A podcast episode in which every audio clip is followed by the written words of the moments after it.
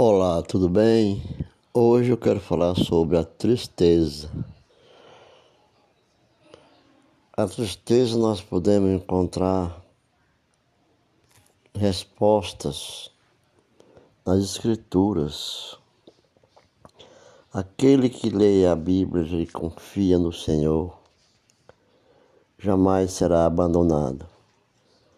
Leia a Bíblia, estude, medite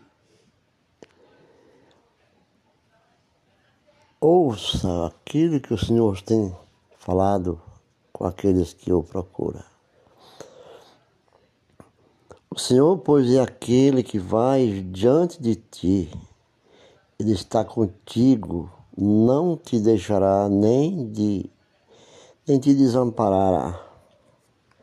Não temas, nem te espantes. O livro de Del Deuteronômio, capítulo 31, verso 8, diz: Os justos clamam e o Senhor os ouve. O Senhor nos ouve e os livra de todas as suas angústias. Perto está o Senhor dos que têm o coração quebrantado e salva os contritos de espírito. Este é o Salmo 34, 17 e 18. Bem-aventurados que choram, porque eles serão consolados. Porque a sua ira dura só um momento no seu favor está a vida. O choro pode durar uma noite, mas a alegria vem pela manhã. Salmo muito conhecido é o Salmo 30. O salmista fala da aflição Digamos aquela pessoa que tem uma, as mães que tem seus filhos doentes, grave, pegou de surpresa, além daquela criança sofrer, chorar, ela também chora. Chorar não é prantear, chorar é quebrantar o coração diante de uma aflição mas é preciso clamar ao Senhor, buscar a Deus através do, do seu Filho amado, nosso Salvador Jesus Cristo. Não existe aflição que não tenha fim. O Senhor Jesus está nos ouvindo, intercedendo por nós ao Pai lançando-se sobre ele toda a vossa ansiedade,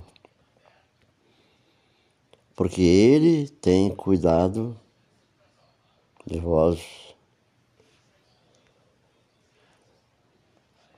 Senhor, diante de ti está todo o meu desejo, e o meu gemido não te é oculto. Lembre-se Deus está te ouvindo. Entrega ao Senhor teus problemas e sofrimentos. Diga para Ele: Senhor, diante de ti está todo o meu desejo. E o meu gemido não, é, não te é oculto. É o Salmo 38, verso 9. Tem uma passagem no livro de Apocalipse, no capítulo 21, que a revelação vem através da palavra. E essa palavra, assim está escrita, assim diz as Escrituras. O Evangelho de Lucas, o Evangelho de João, Apocalipse é um livro de revelação, salvação. Não é um livro do, do medo, nem de castigo. Veja que ele termina dizendo: louvando a vida e dando graça ao Senhor. Ele termina assim. Em Apocalipse 21, diz: Eu vi uma grande voz do céu que dizia: Eis aqui o tabernáculo de Deus com os homens, pois com eles habitará, e eles serão o seu povo. O mesmo Deus estará com eles e será seu Deus. E Deus imporá de seus olhos toda lágrima, e não haverá mais morte, nem pranto, nem clamor, nem dor, porque já as primeiras coisas são passadas. Assim diz o Senhor, acredite. O livro do Apocalipse é livro de revelação não livro de maldição, nem de amaldiçoar. Ele é um livro de revelação. E assim diz o Senhor. Porque ele diz também, um livro de Romão, o apóstolo Paulo fala, alegrai-vos com os que se alegram, e chorai com os que choram. Quando sentirem sozinhos, procure aquelas pessoas que estão alegres mas quando encontrarem essas pessoas que estão chorando, chore com eles. Não precisa você chorar, mas sinta, a, tenha empatia com eles. Ajude-os no clamor e na oração. Ainda assim, agora mesmo, diz o Senhor, Convertei-vos a mim de todo o vosso coração, e isso com jejuns, e com choro e com pranto. O livro de Joel. Veja que Deus recomenda com choros e pranto. Porque na minha sabedoria há muito enfado E o que aumenta em ciência, aumenta em trabalho. Nunca mais terão fome, nunca mais terão sede, nem sol, nem calma alguma cairá sobre eles. Porque o cordeiro que está no meio do trono os apacentará e lhe servirá de guia para as fontes das águas da vida. E Deus limpará de seus olhos toda lágrima. Isso é o livro de Apocalipse. Veja que o livro de Apocalipse é o livro da revelação, livro da solução. Aí muitos pensam que o livro de Apocalipse é um livro de condenação e amaldiçoa não. O livro do Apocalipse chama chama a você para converter dos teus erros a Cristo. Chama para você para tomar o remédio da água da vida. A água que no meio do, do, dele habita o Cordeiro do Senhor, no meio do trono. E isso nos apacentará e nos servirá de guia para chegarmos até as fontes das águas cristalinas da vida. E Deus limpará nossos olhos de toda, todas as lágrimas que lá existem. Assim mesmo, no livro de Reis tem uma passagem do profeta Ezequias que diz: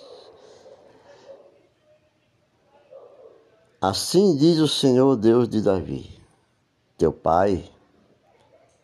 Davi ouve a tua oração e vi as. Deus diz a Davi: ouvi as tuas orações, tua oração, e vi as tuas lágrimas.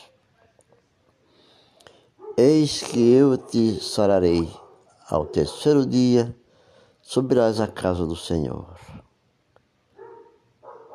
O livro de Reis fala sobre Ezequias.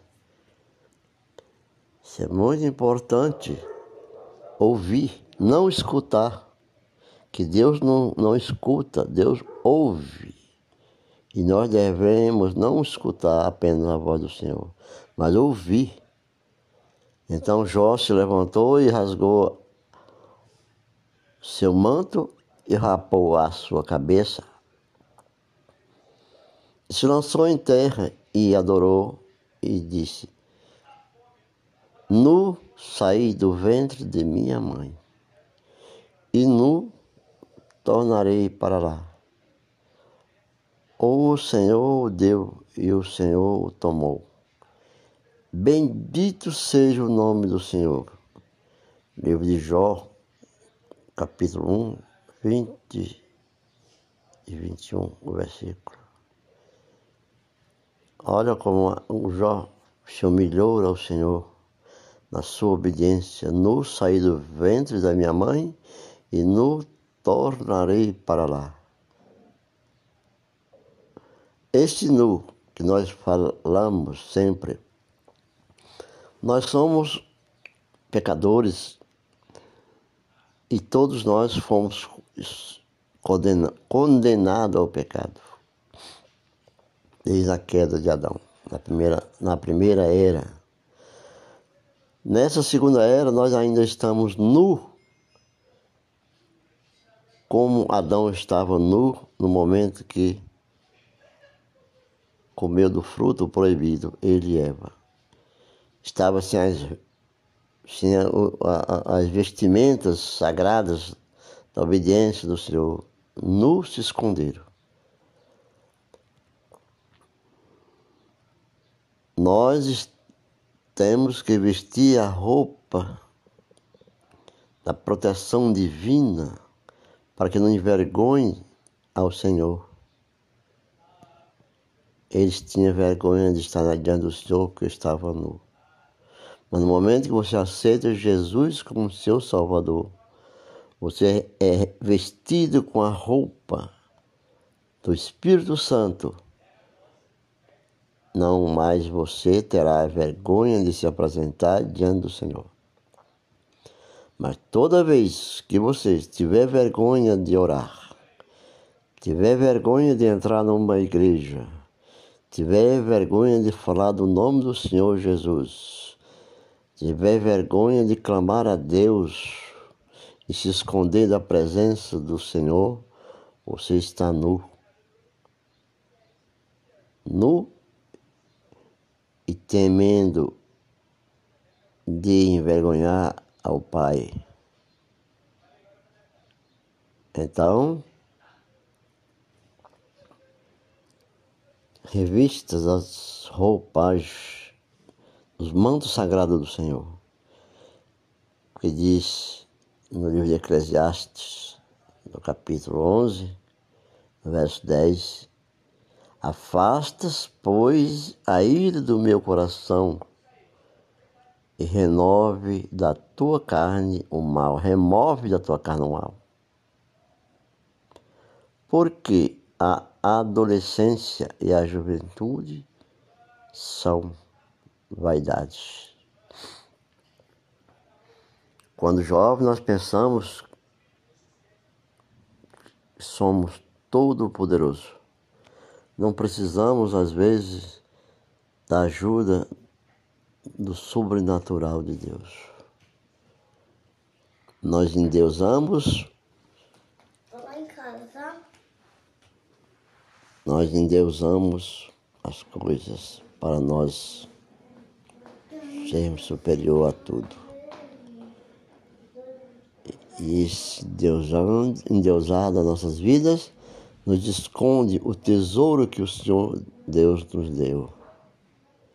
Então, adolescência e juventude são vaidade.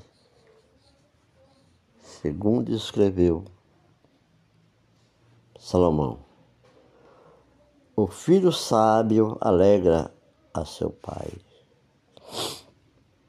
mas o filho louco é a tristeza de sua mãe. Provérbio 10, 1. Nós somos filhos de Deus.